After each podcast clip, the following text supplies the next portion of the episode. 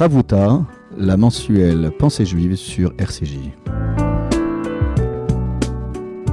Bonjour à toutes et à tous, bonjour chères auditrices et auditeurs de RCJ, bonjour Michael. Bonjour Olivier. Heureux de se retrouver, heureux de vous retrouver en espérant, en vous espérant en bonne santé et euh, avoir une pensée pour celles et ceux euh, qui sont euh, souffrants et également pour toutes les familles qui ont été touchées de près ou de loin par cette épidémie qui n'est pas terminée et nous pensons très intensément à, toutes celles et ceux qui ont traversé cette épreuve avec courage.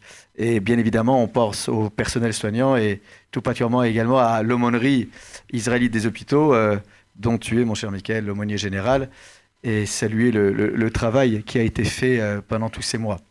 Voilà.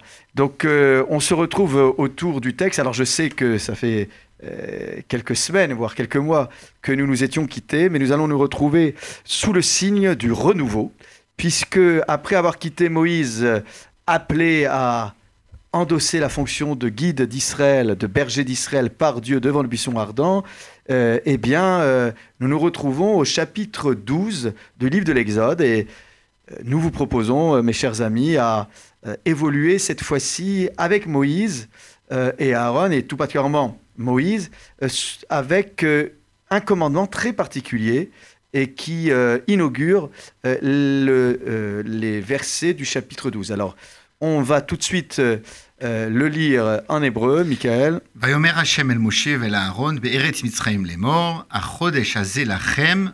chodeshim, Rishon ou Lachem, Lechotier Ashana. Traduction, Olivier Alors, l'Éternel parla à Moïse et à Aaron, Aaron, euh, en terre d'Égypte, en ces termes. Ce mois-ci est pour vous le commencement des mois, littéralement la tête des mois. Il sera pour vous le premier euh, des mois de l'année. Donc on voit déjà euh, une insistance sur euh, euh, déjà le, mot Chodesh, hein, qui relève du, de, de Chadash. il est hein, employé la nouveauté. à trois reprises dans le verset 2. Hein.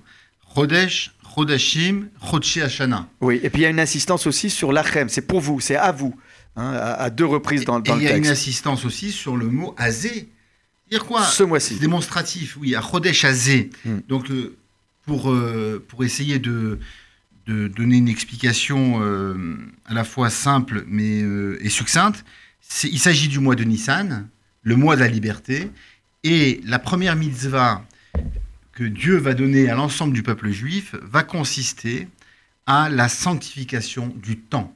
Le calendrier hébraïque va naître à cette, cette, période, à cette époque. Oui, alors, Petite précision quand même, parce que tu insistes à, juste titre sur l'idée du début du calendrier euh, liturgique, mais la plupart d'entre nous euh, avons à l'esprit euh, Rosh Hashanah. voilà, et donc il y a une controverse talmudique. Exactement. Voilà, certains disent que le Nouvel An c'est Tishri, hein, et l'autre disent le mois de Nissan. Alors tu as complètement raison, Olivier. Tu sais très bien qu'il a existé aussi pour de très nombreuses civilisations, de nombreux peuples et de nombreuses cultures de, euh, des nombreux calendriers. C'est-à-dire, on fait, il commence, on inaugure un nouveau calendrier avec un nouveau roi, etc. Et donc là, il s'agit de euh, Rodesh Nissan, puisque c'est le mois qui est annonciateur de la liberté future des enfants d'Israël. Et donc, euh, les enfants d'Israël allaient s'inscrire dans la liberté, et on peut dire que le peuple juif va naître effectivement lorsque ce peuple va être expulsé de la matrice, il va traverser cette mer des joncs, il va recevoir la Torah, donc recevoir ses lettres de noblesse, et il va devenir un peuple. Donc, à Chodesh Lachem Rosh Et d'ailleurs, c'est très intéressant, Olivier. Tu le sais, il y a un très joli commentaire de Rachi, le célèbre euh, euh, rabbin français du XIe siècle. Le premier Rachi de la paracha, Bereshit, au tout début, le commencement, Rachi donne, transmet un enseignement de Rabbi Yitzhak. Selon les commentateurs, il s'agit de son père. Je... Rashi, c'est l'acronyme de Rabbi Shelomo Yitzhaki. Donc le père était, était Yitzhak. Et les commentateurs disent qu'en vérité, Rashi avait un père qui était un homme pieux, mais pas un savant.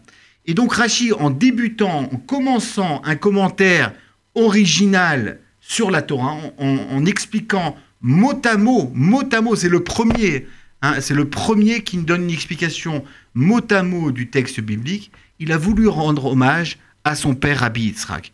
Et il met dans la bouche de son père la question suivante, Olivier. Pourquoi la Torah commence-t-elle par au commencement Dieu créa le ciel et la terre et la Torah ne commence pas, ne commence pas par la première mitzvah qui, que Dieu va donner au peuple juif, laquelle? La sanctification du temps. Le, la mitzvah d'établir un calendrier hébraïque. Et c'est très, en réalité, et donc bien évidemment, on, ne va pas s'arrêter sur le commentaire parce que on a besoin de savoir, on a besoin de connaître et de savoir que il y a un Dieu créateur et plus tard il y a un Dieu libérateur qui va libérer les enfants d'Israël. Et Rachid répond au nom de son père, c'est pour pas que les sept peuplades qui habitaient sur la terre de Canaan, comprenez la terre d'Israël, mm. Disent aux Hébreux, lors de la conquête de la terre d'Israël, l'estimatem, vous êtes des voleurs. Et on leur répondra, Koachmaasa vigidleamo. C'est-à-dire que Dieu, dans sa puissance, c'est lui qui a créé le monde, c'est lui qui a libéré le monde, c'est lui qui donne la terre aux uns pour la reprendre et la donner aux autres. Et donc, c'est intéressant, Olivier, d'essayer de, saisir et de comprendre, à la lueur du premier commentaire de la paracha et de la première mitzvah de la Torah, la, puissance de cette mitzvah-là. Sanctifier Alors, attends, excuse-moi, parce que euh, il faut peut-être revenir sur les interrogations que tu as posées. Euh, pourquoi, euh, tout d'abord, le démonstratif? Comme si Moïse n'était pas capable de comprendre lui-même euh, euh, de quoi il s'agissait. Et c'est vrai que quand il y a un démonstratif, on le sait très bien, euh, on, peut faire la comparaison avec le demi-cycle, euh, Zé Shekel, Zé. On peut également la menorah. parler du candélabre. Donc, le point commun entre ces trois, je dirais, commandements, c'est l'incapacité a priori chez Moïse d'appréhender le, contenu et la teneur de cette mitzvah. Alors qu'est-ce qui pourrait faire difficulté chez Moïse euh, d'accompagner le peuple d'Israël dans la fixation du calendrier ben, hébraïque? On l'a dit, Olivier, c'est la sanctification du temps. C'est-à-dire à travers les siècles, on le sait pour les grands philosophes. Où, réside la difficulté? Alors justement, pour les grands philosophes, pour les poètes, hein, comme Lamartine, autant suspend ton envol.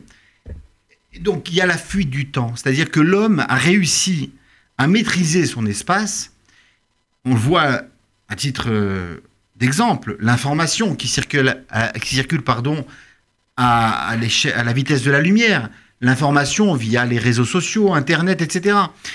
Mais l'homme n'a pas réussi à dompter le temps. Et donc, mais, pardonne-moi, concrètement, c'est quoi la difficulté par rapport eh ben, euh, au, renouvellement de la Lune? Jusqu'à présent, fait allusion à ça. Moïse était issu, n'oublions pas, il est né dans une famille hébreu, il a été élevé dans la cour de Pharaon, on était dans le monde de l'image et de l'espace.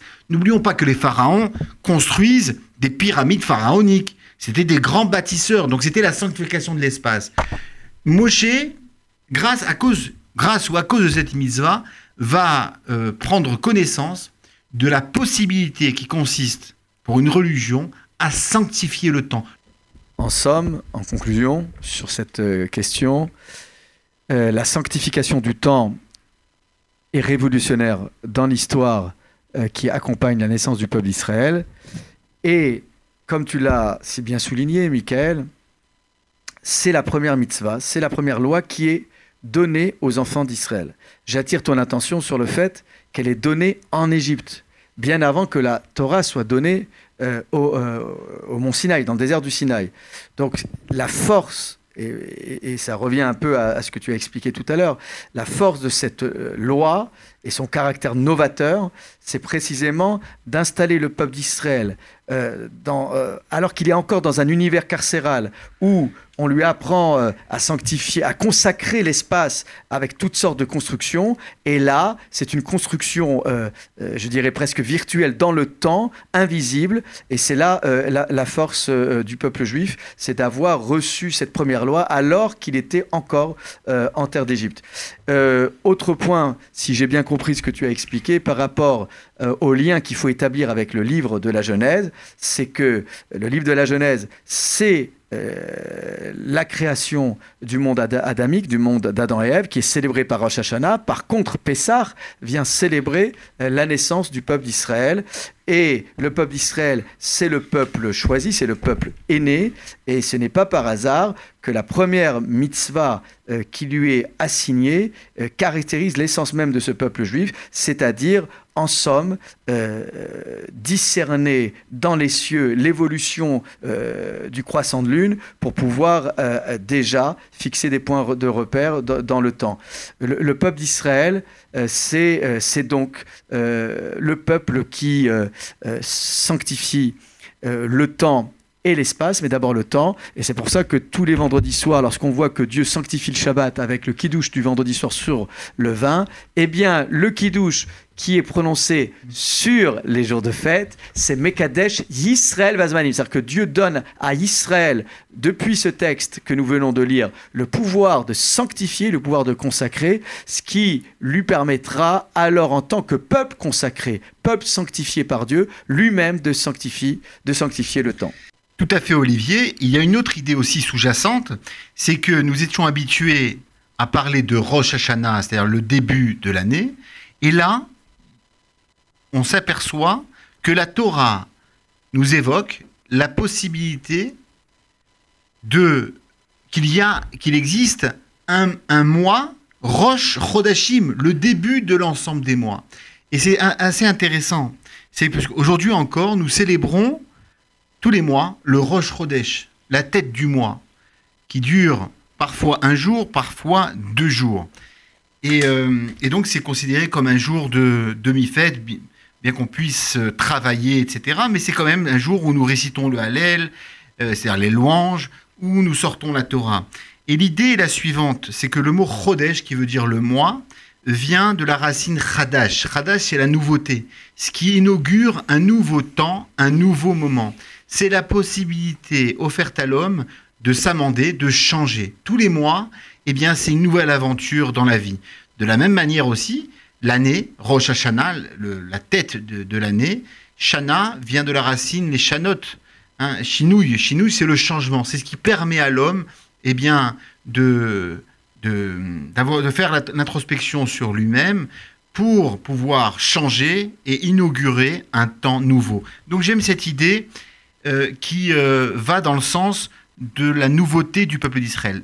Dès que le peuple juif naît, encore en Égypte, avec cette mitzvah de la sanctification du temps, Dieu lui donne une mitzvah qui consiste à sanctifier le temps, mais aussi lui donner la possibilité de se renouveler tous les mois, de devenir un être meilleur. Alors à propos de renouvellement, Hadash, on connaît tous euh, cette phrase très célèbre du livre de l'Ecclésiaste, En chadash tachat Rien de nouveau sous le soleil. Et là, ce qui est important de souligner, c'est quand même, pour revenir sur ce commentaire de Rachi, que Moïse doit, euh, euh, doit concentrer son attention sur la Lune, puisque, en fin de compte, Dieu va lui montrer l'évolution de la Lune. Et en somme, le Soleil qui est glorifié comme euh, un, élément de la nature qui réchauffe, qui ranime, euh, qui d'une certaine manière euh, incarne la constance, en tout cas au, niveau d'une intensité de, lumière et de chaleur, eh bien là, le peuple juif, le peuple hébreu en l'occurrence, va être assimilé plutôt à la lune qu'au soleil. Et c'est ça qui est assez intéressant, c'est que on sait très bien que la Lune évolue, mais qu'à un moment donné, euh, elle, elle, peut, euh, elle peut disparaître au point qu'on ne la voit plus. Et donc l'idée qui, euh, qui nous est soumise, d'une certaine manière, c'est que le peuple d'Israël, même lorsqu'on a l'impression de ne plus le percevoir, de ne plus l'entendre, quand la voix d'Israël est presque inaudible, eh bien, il y a toujours, à un moment donné, un endroit sur terre où le peuple d'Israël renaît. Euh, et, recommence à partir euh, de cette idée de, renouvellement. Donc ici, ce qui est important, c'est que les enfants d'Israël, alors qu'ils sont encore en Égypte, alors qu'ils sont confrontés à l'idée euh, d'un pharaon qui veut absolument les amoindrir, les avilir, euh, les, euh, les- en fin de compte, euh, restreindre leur, liberté euh, de circulation de pensée, eh bien, à partir de rien, ils vont se renouveler. Et ce renouvellement n'aura pas lieu dans le désert ou en Israël, il aura lieu alors qu'ils sont encore en Égypte. Donc cette Égypte qui opacifie euh, et qui euh, euh, éteint presque euh, la lumière d'Israël, à l'instar d'une lune qui est encore, euh, euh, encore amoindrie et qui n'a pas encore grandi, eh bien là on voit que le peuple d'Israël ne doit plus s'identifier au soleil, mais plutôt à la lune. Donc il y a- quelque chose d'a- d'assez étonnant. Rien de nouveau sous le soleil, mais c'est avec la lune qu'on évoque le renouvellement. Et ça, c'est une idée, me semble-t-il, qui, euh, qui doit attirer euh, l'attention de chacun d'entre nous. Effectivement, le Midrash nous enseigne aussi que à la création du monde, lors de la création du monde, le Midrash, bien sûr, c'est une métaphore et une image, euh, met en scène euh, la- les astres les- et la lune est, con- est considérée comme étant la plus l'astre le, le plus humble, Mm. le plus modeste. Et c'est une invitation au peuple d'Israël d'être en tout lieu et en toutes circonstances faire preuve de modestie et de simplicité. Et effectivement, Olivier, tu as complètement raison, à savoir que lorsque tous prédisent la fin du peuple juif, à l'instar de la lune, eh bien, elle est toujours présente, même si on, y perçoit, perçoit simplement un croissant de lune, un petit peu, la moitié, la demi-lune, etc. Le peuple d'Israël, Am Israël, Chai Vekayam, le peuple juif existe et subsiste à travers les aléas de l'histoire et au-delà de la haine de ses ennemis. Oui, tout à fait. Et lorsque nous sanctifions la lune une fois par mois euh, dans nos communautés, euh, euh, le samedi soir, on fait ce texte, euh, on, on prononce ce texte assez incroyable où euh, on, évoque le désir qu'il n'y ait aucun amoindrissement de la lune et que la lumière de la lune soit identique à la lumière, Lumière du, du soleil, comme celle de la lumière euh, de- des sept jours de la création du monde adamique. Euh, et, et- et donc là, il y a une lumière originelle qui est mise en avant et que nous euh, consacrons et sanctifions chaque mois au moment même où nous, nous avons célébré euh, quelques jours avant euh, euh, la néoménie du mois. Alors, je, Olivier, oui. comment tu comprends le mot lachem c'est justement- lachem, pour Oui. vous. alors le, le- le pour vous euh, est assez exclusif. Hein, c'est- assez in- incroyable parce que là, il y a la singularité du peuple d'Israël qui est mise en avant, euh, ce particularisme euh, qui fait que, d'une certaine manière, en sortant d'Égypte, le, le peuple d'Israël va se singulariser. C'est son émancipation, c'est son indépendance, mais c'est également l'affirmation euh, de son particularisme. L'achem, c'est à vous, sous-entendu, c'est pas aux autres. Donc c'est vrai que ça peut paraître un peu étonnant comme expression. On, voit souvent cette expression. euh, euh, on connaît tous ce verset biblique où le cartem lachem à propos du bouquet végétal que nous agitons pendant Sukkot avec le loulav, eh bien, c'est et vous prendrez pour vous. Euh, voilà. Et, ça, c'est un début. Il y a un début. Euh, c'est le début pour vous, selon certains commentaires, puisque après Kippour, voilà, il y a l'idée que le décompte de nos actions positives ou négatives redémarre avec une mitzvah qui embellit notre vie, puisque euh, le bouquet végétal des quatre espèces végétales de, de Sukkot est, vraiment là pour embaumer et, et, cette idée qu'on est bien vivant. Donc, on, nous sommes des êtres renouvelés avec un cœur avec un cœur neuf. Nouveau. Voilà, nouveau. Et donc, Ou Shir Hadash. voilà. C'est-à-dire un chant nouveau qui permet à l'homme de renouveler des louanges euh, nouvelles adressées au Saint béni soit-il. Voilà, donc pour affirmer ce renouveau, il faut s'affirmer dans son propre renouvellement, dans, dans, dans, dans sa propre sphère. On ne peut pas demander à quelqu'un euh, de se régénérer, de se ressourcer, si un temps soit peu, on ne lui laisse pas la possibilité d'être, euh, de revenir sur ses racines, sur ses fondamentaux. Et c'est bien là la question euh, éternelle que nous évoquons euh, en France. C'est l'enracinement, l'intégration, sans pour autant Se eff- renier. voilà, se renier et effacer nos différences. Tout à fait. À Donc là, c'est la différenciation qui est affirmée et qui est la clé de voûte, le ressort même de l'éternité d'Israël. Tu as raison pour le mot lachem, il est employé à deux reprises dans le verset. Lachem. Lachem, c'est-à-dire c'est exclusif, cela cela représente l'identité singulière, particulière, euh, personnelle de, du peuple juif. C'est-à-dire- Et à tel point que les. euh, il y a un texte dans, dans- dans la Torah où on dit, euh, on parle de la sagesse juive. Elle sera reconnue par l'ensemble du monde. Mais à quel niveau cette sagesse? C'est l'établissement du calendrier. C'est pour, pour dire que le calendrier hébraïque est une source de, d'érudition et de sagesse. Et c'est pour cela que Dieu dit la rem, la rem à deux reprises.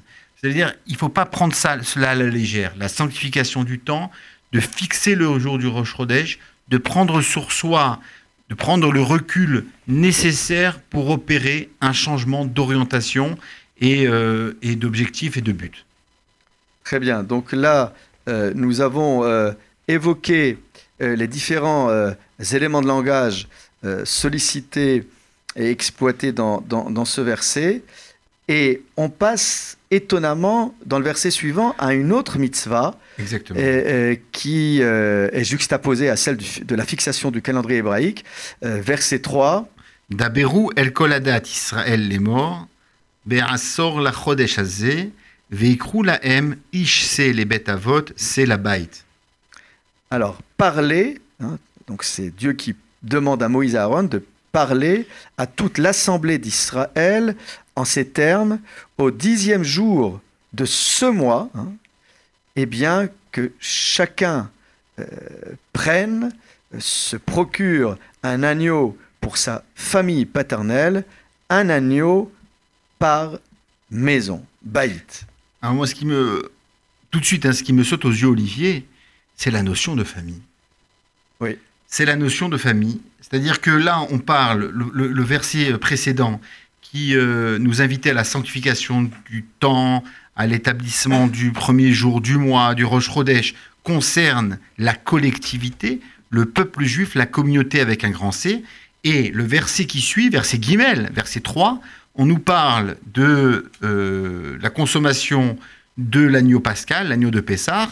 Les bêtes à vote, c'est la baïte. On parle de maison et on parle de famille. et là, il y, a, lieu de creuser, Olivier. Qu'en penses-tu? Oui, c'est là bien, encore une fois, la question de la singularité du peuple d'Israël qui se distingue très tôt par l'attachement à la notion de cellule familiale. Quand on sait que Pharaon a voulu briser euh, l'intimité conjugale, qu'il a voulu euh, casser euh, les rassemblements familiaux, c'est vrai qu'avec cette loi de, de l'agneau pascal qui doit être consommée en famille, au même endroit et au même moment, c'est vrai que là, on voit bien que le ressort, encore une fois, de l'éternité d'Israël passe par euh, des, des, foyers d'Israël qui sont des petits microcosmes d'humanité et qui là encore, sont révolutionnaires pour un peuple qui n'a pas le temps de se retrouver en famille, puisqu'on rappelle quand même que euh, il casse, le pharaon casse les enfants d'Israël, ils ont le souffle coupé, ils ont euh, cette incapacité de trouver une pause respiration, et on sait, selon les commentaires, que Moïse avait déjà essayé de négocier un jour de repos hebdomadaire, le Shabbat, avec Pharaon, pour que le peuple puisse se retrouver en famille. Voilà. Et cela nous enseigne aussi, Olivier, une leçon magistrale, pleine d'actualité, que la collectivité d'Israël, le peuple juif ne peut exister qu'à la condition où il existe encore des foyers juifs, des familles juives. Et, le fait de célébrer la mitzvah, l'injonction divine de la fête de Pessah, somme toute, mais de, de pouvoir la célébrer dans nos familles. Et il y a vraiment une réflexion à avoir par rapport à la période que nous avons traversée, Olivier, par rapport à cette épidémie, ce confinement, ce retour euh, euh, à la pratique, je parle d'un point de vue de la pratique euh, religieuse, la pratique juive, je parle des offices, des prières qui ont été, on, nous a, on nous a privés, c'est-à-dire cette épidémie nous a privés de prier en communauté, en public, d'aller à la synagogue, de tout recentrer chez soi. J'ai comme cette impression, Olivier, que la première mise à de la Torah nous montre que la Genèse, que l'origine même de, du peuple d'Israël naît et réside et évolue et grandit d'abord dans la famille et grâce et par la famille. Tout à fait. Et c'est d'autant plus important ce que tu dis que c'est une forme de réparation par euh, la discorde familiale qui est née avec la vente de Joseph. Donc là, on a une famille qui se reconstruit, qui se reconstitue sous nos yeux grâce à la mitzvah, à la loi de l'offrande euh, de l'agneau pascal. Nous faisons une courte pause euh, musicale.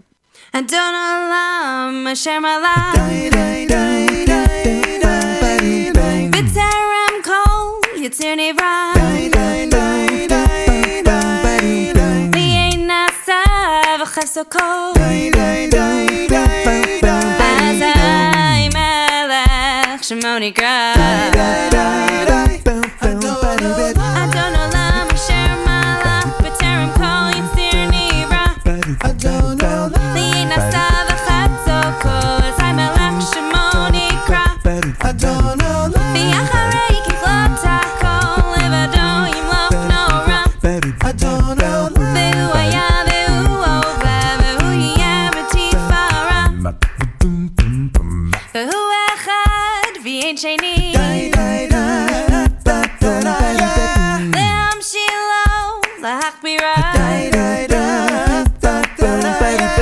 Billy Rashid, Billy Takwit.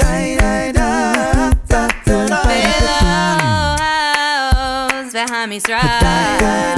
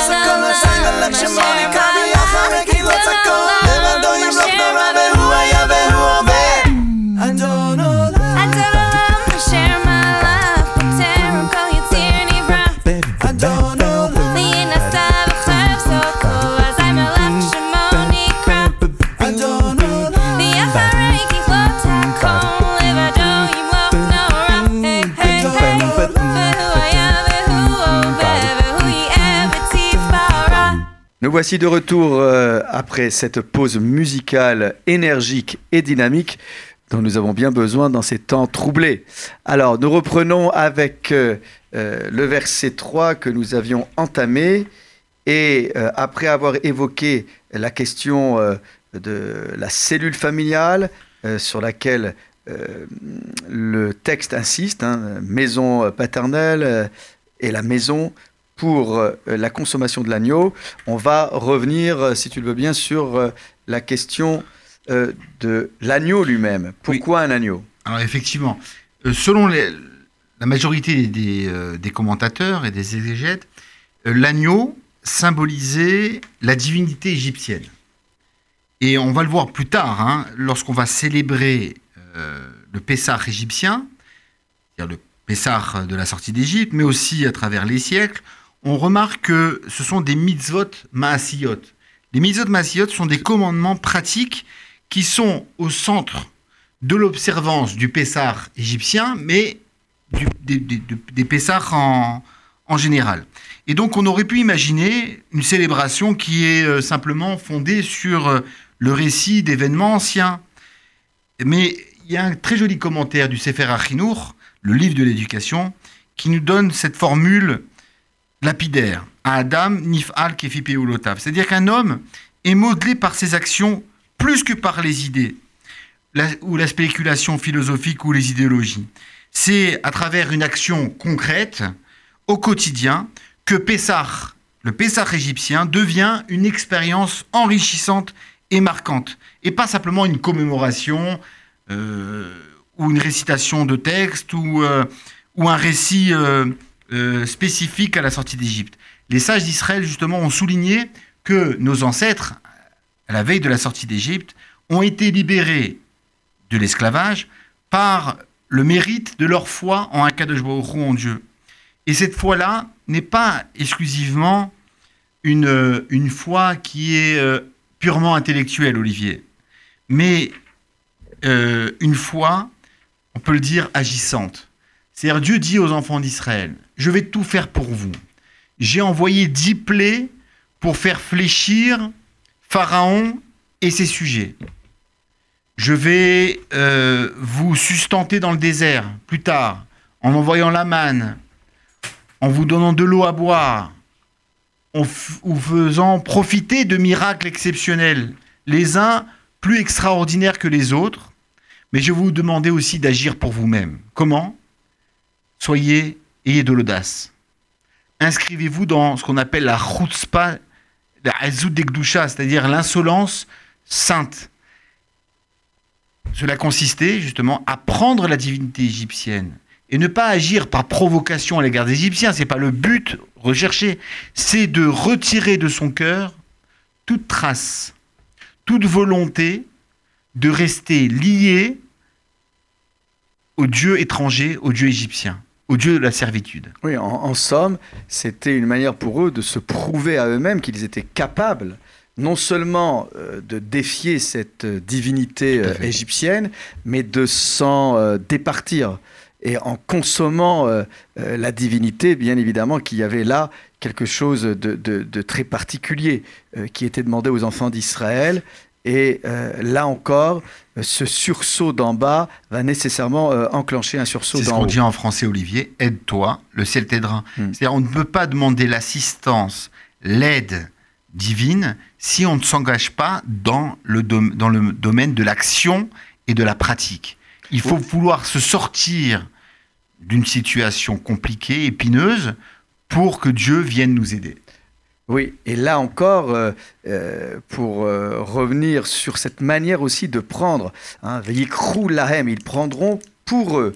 Donc là encore, il y a cette singularité, ce particularisme, et, le verbe prendre, la kachat, qui, indique là encore un effort, un effort qui est consenti par les enfants d'Israël. Et ça revient sur, euh, sur, que tu, sur ce que tu disais euh, il y a quelques instants, c'est qu'ils se font violence, et en même temps, euh, euh, quand tu évoquais euh, le caractère agissant de la loi, Mm. hein, ce sont des maasiotes, donc des Qui lois. change l'homme, Voilà, qui- plus voilà, que les idées. voilà. Mm. Oui, parce que là, il y a une, une véritable violence qui s'inflige à eux-mêmes en prenant cet animal qui est déifié et divinisé en Égypte. Je te donne un exemple, Olivier, dans notre vie quotidienne synagogale.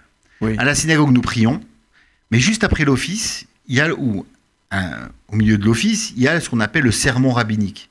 Mais dans de très nombreuses communautés, on a l'habitude de dire une halakha juive. Une halakha, c'est-à-dire une loi. Une, une, une halakha psuka, c'est-à-dire une halakha euh, arrêtée, une loi qui est euh, fixée.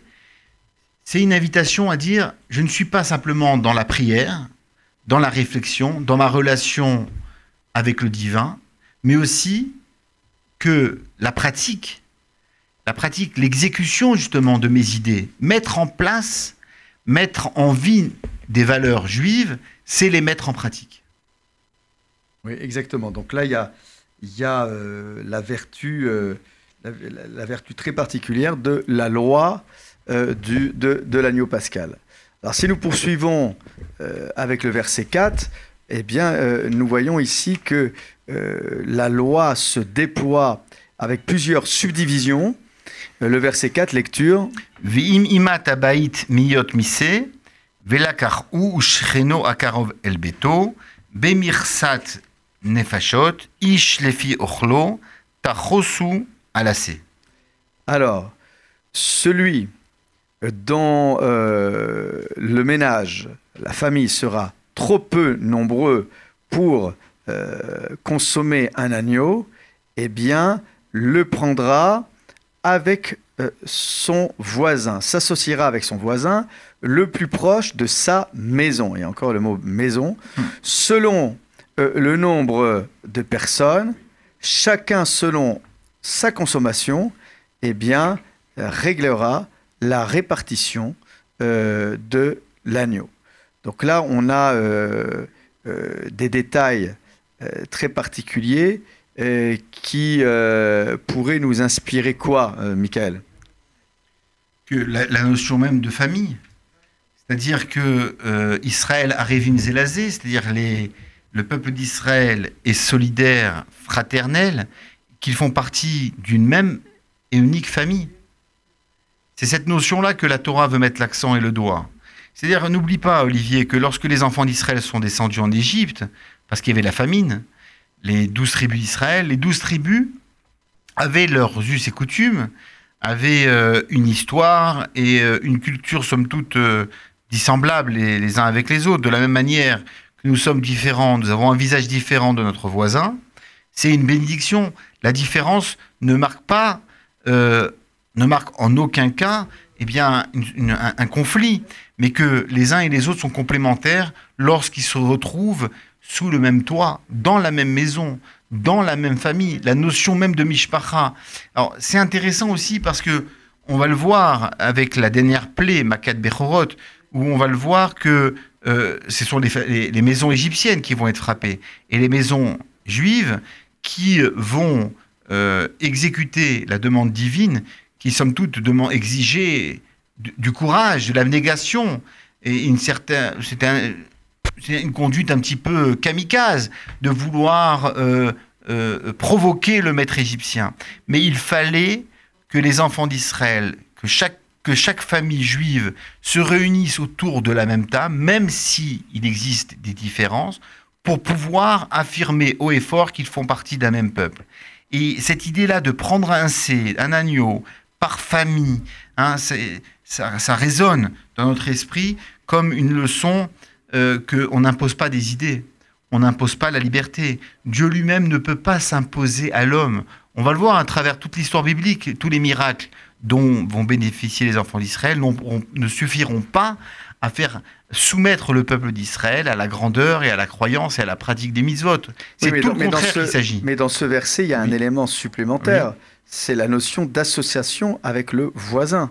C'est-à-dire qu'ici, on a une famille qui, qui, qui semblerait euh, euh, extensible. C'est-à-dire que Elle n'est pas exclusive, elle n'est pas repliée Voilà. sur elle-même. Et, et- et là, on a notion, une notion très sociale. Comment la nation d'Israël va se constituer, non pas juste à partir de foyers ou de cellules familiales repliées sur elles-mêmes, mais des, des familles qui pourraient tout à fait euh, faire germer un partenariat, ce qu'on appelle aujourd'hui une shoot à foot, hein, une association avec euh, des voisins. Et donc là, euh, pour le, rabbin Samson Raphaël Hirsch, il y a quelque chose de très particulier qu'il faut comprendre, c'est que la construction de la nation en devenir passe par des liens sociaux qui doivent se renforcer pour pouvoir aborder la délivrance de l'Égypte sous le signe de la fraternité et euh, là encore, on a le caractère social et on sait qu'avec Pessah, il y a la solidarité avec les pauvres et, euh, et, euh, nous le savons avec toutes les actions qui sont menées, tant par les associations caritatives que le Fonds social et le consistoire et l'aumônerie des hôpitaux, lors des moments de. Et Donc- Olivier, c'est intéressant, c'est-à-dire qu'il y a une volonté, je pense que les, les sociologues corroboreront ces propos, à savoir qu'il fallait créer un lien, créer du sens. Et, l'établissement de la fête de Pessah, de la consommation de ce C, de ce rite sacrificiel, de prendre le sang, d'agir de telle et telle sorte, ça allait créer un précédent où le peuple d'Israël, encore une fois, qui représentait plusieurs individualités, allait représenter une unité très importante aux yeux de Dieu, mais aux yeux aussi d'eux-mêmes.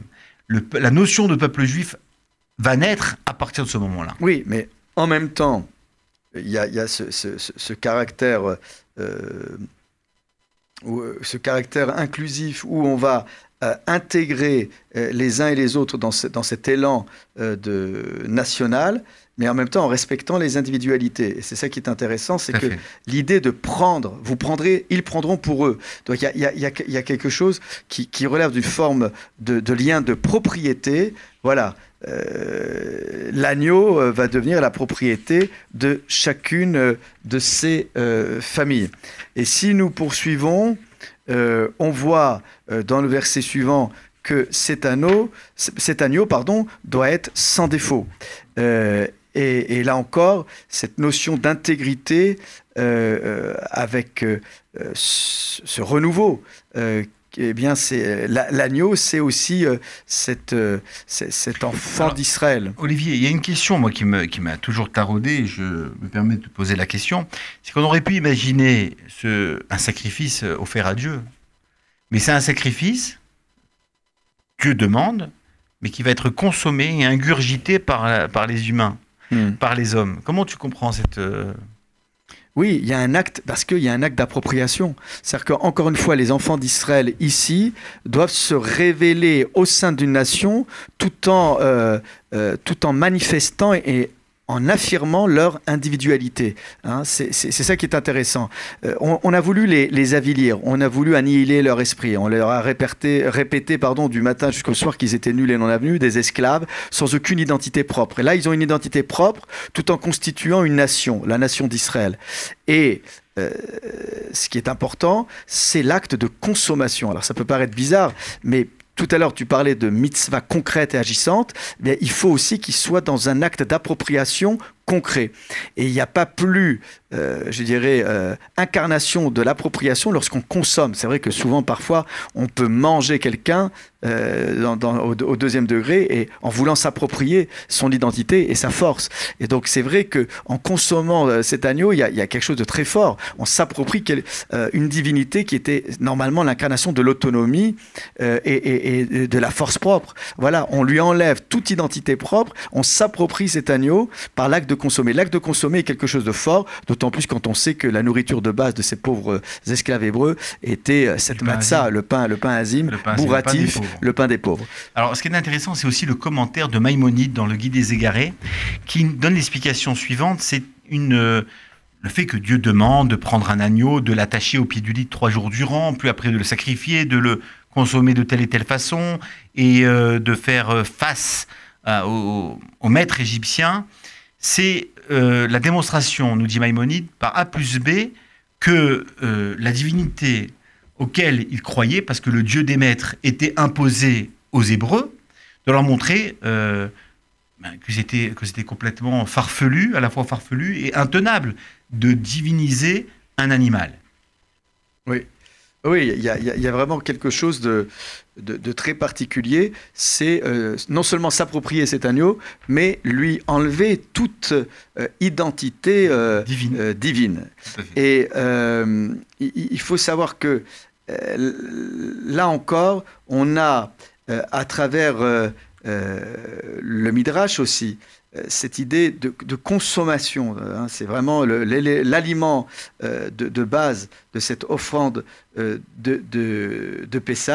Mais c'est aussi important de souligner qu'ils vont le consommer. Normalement, c'est leur premier Pessah euh, qui, euh, qui, euh, se trouve encore euh, être réalisé euh, en, Égypte. En somme, euh, euh, ils reçoivent un certain nombre de lois euh, très particulières qui les rendent singuliers, euh, alors qu'ils sont pas encore en dehors de l'Égypte et qu'ils ne sont pas en Israël et qu'ils ne sont pas dans le désert du Sinaï. Donc ce sont des, des mitzvot très particulières et qui sont un cadeau direct du ciel. Euh, et c'est important d'imaginer qu'en consommant euh, cet, euh, cet agneau pascal et également les, les pains azimes et les herbes amères, eh bien, il y a quelque chose qui leur permet de dépasser leur épreuve, de dépasser le temps. Et là, on est, on est en dehors du temps, euh, on est euh, vraiment au-delà des limites contingentes euh, et, matérielles. Donc il nous reste quelques minutes pour poursuivre notre, notre réflexion. on va juste entamer le verset 6.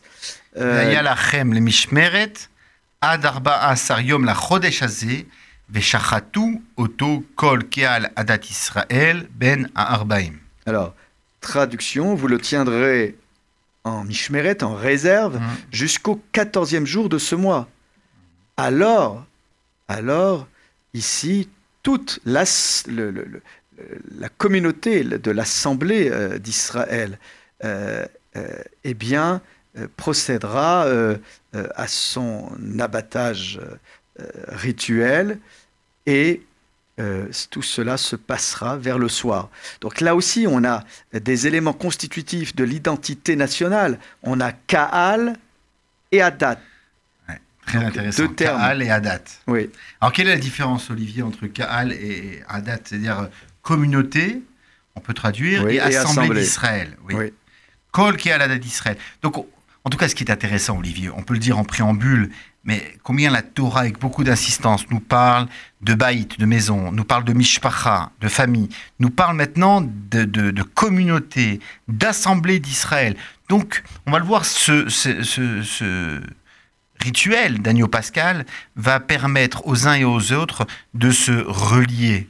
C'est euh, l'étymologie du terme religion qui permet aux uns et aux autres de se relier et de relire, de pouvoir lire et relire leur histoire passée pour vivre leur présent en vue d'édifier leur avenir. Alors c'est très intéressant euh, que, ce soit cette mitzvah, c'est-à-dire la naissance du monothéisme affirmé, des euh, juifs décomplexés, heureux, joyeux, festifs, qui voit le jour en concomitance avec la, la consommation de cet agneau pascal. Très bien. Eh bien, c'est sur euh, ces euh, derniers mots que nous allons conclure. En, gardant euh, à l'esprit, encore une fois, cette idée d'individualité, de nation, qui non pas dilue les, individus, mais qui préserve les uns et les autres dans leur identité propre. Et puis cette réserve qui fait que cet agneau devra être surveillé de, sorte à ce que son intégrité soit préservée, qu'il n'y ait aucun défaut qui puisse être susceptible d'apparaître durant toute cette réserve. Donc là, on, on- impose aux enfants d'Israël une attention de tous les instants. C'est ce qui fait aussi la singularité, c'est concentrer, focaliser son attention. C'est un bon exercice pour pouvoir également réserver son identité propre. C'est euh, sous le signe donc euh, de la singularité, du particularisme, euh, qui ne doit pas nous empêcher d'a- d'assumer notre universel, vocation universelle, que nous allons conclure. Alors, nous souhaitons encore une fois aux uns et aux autres que des bonnes choses, la bonne santé, euh, et surtout d'être vigilant, de respecter les gestes barrières. Alors je sais bien que parfois on peut s'étonner du relâchement. En tout cas, dans nos synagogues, il n'y a aucun relâchement. La distanciation physique existe. On prie avec le masque pour se préserver et pour préserver les autres. Eh bien, préservez-vous. Car rien ne vaut la vie. Khazak. C'était euh, le slogan de l'aumônerie tout au long, euh, tout au long de cette, cette, euh, période difficile. Voilà. Une pensée également pour tous les aumônières et aumôniers euh, qui ont accompagné les personnes souffrantes et, Et que leurs nous familles. puissions et leurs familles que nous puissions nous retrouver très vite Dans la joie, dans, dans, la, joie et la délivrance totale de l'épidémie. Amen. Shabbat shalom. Shabbat shalom.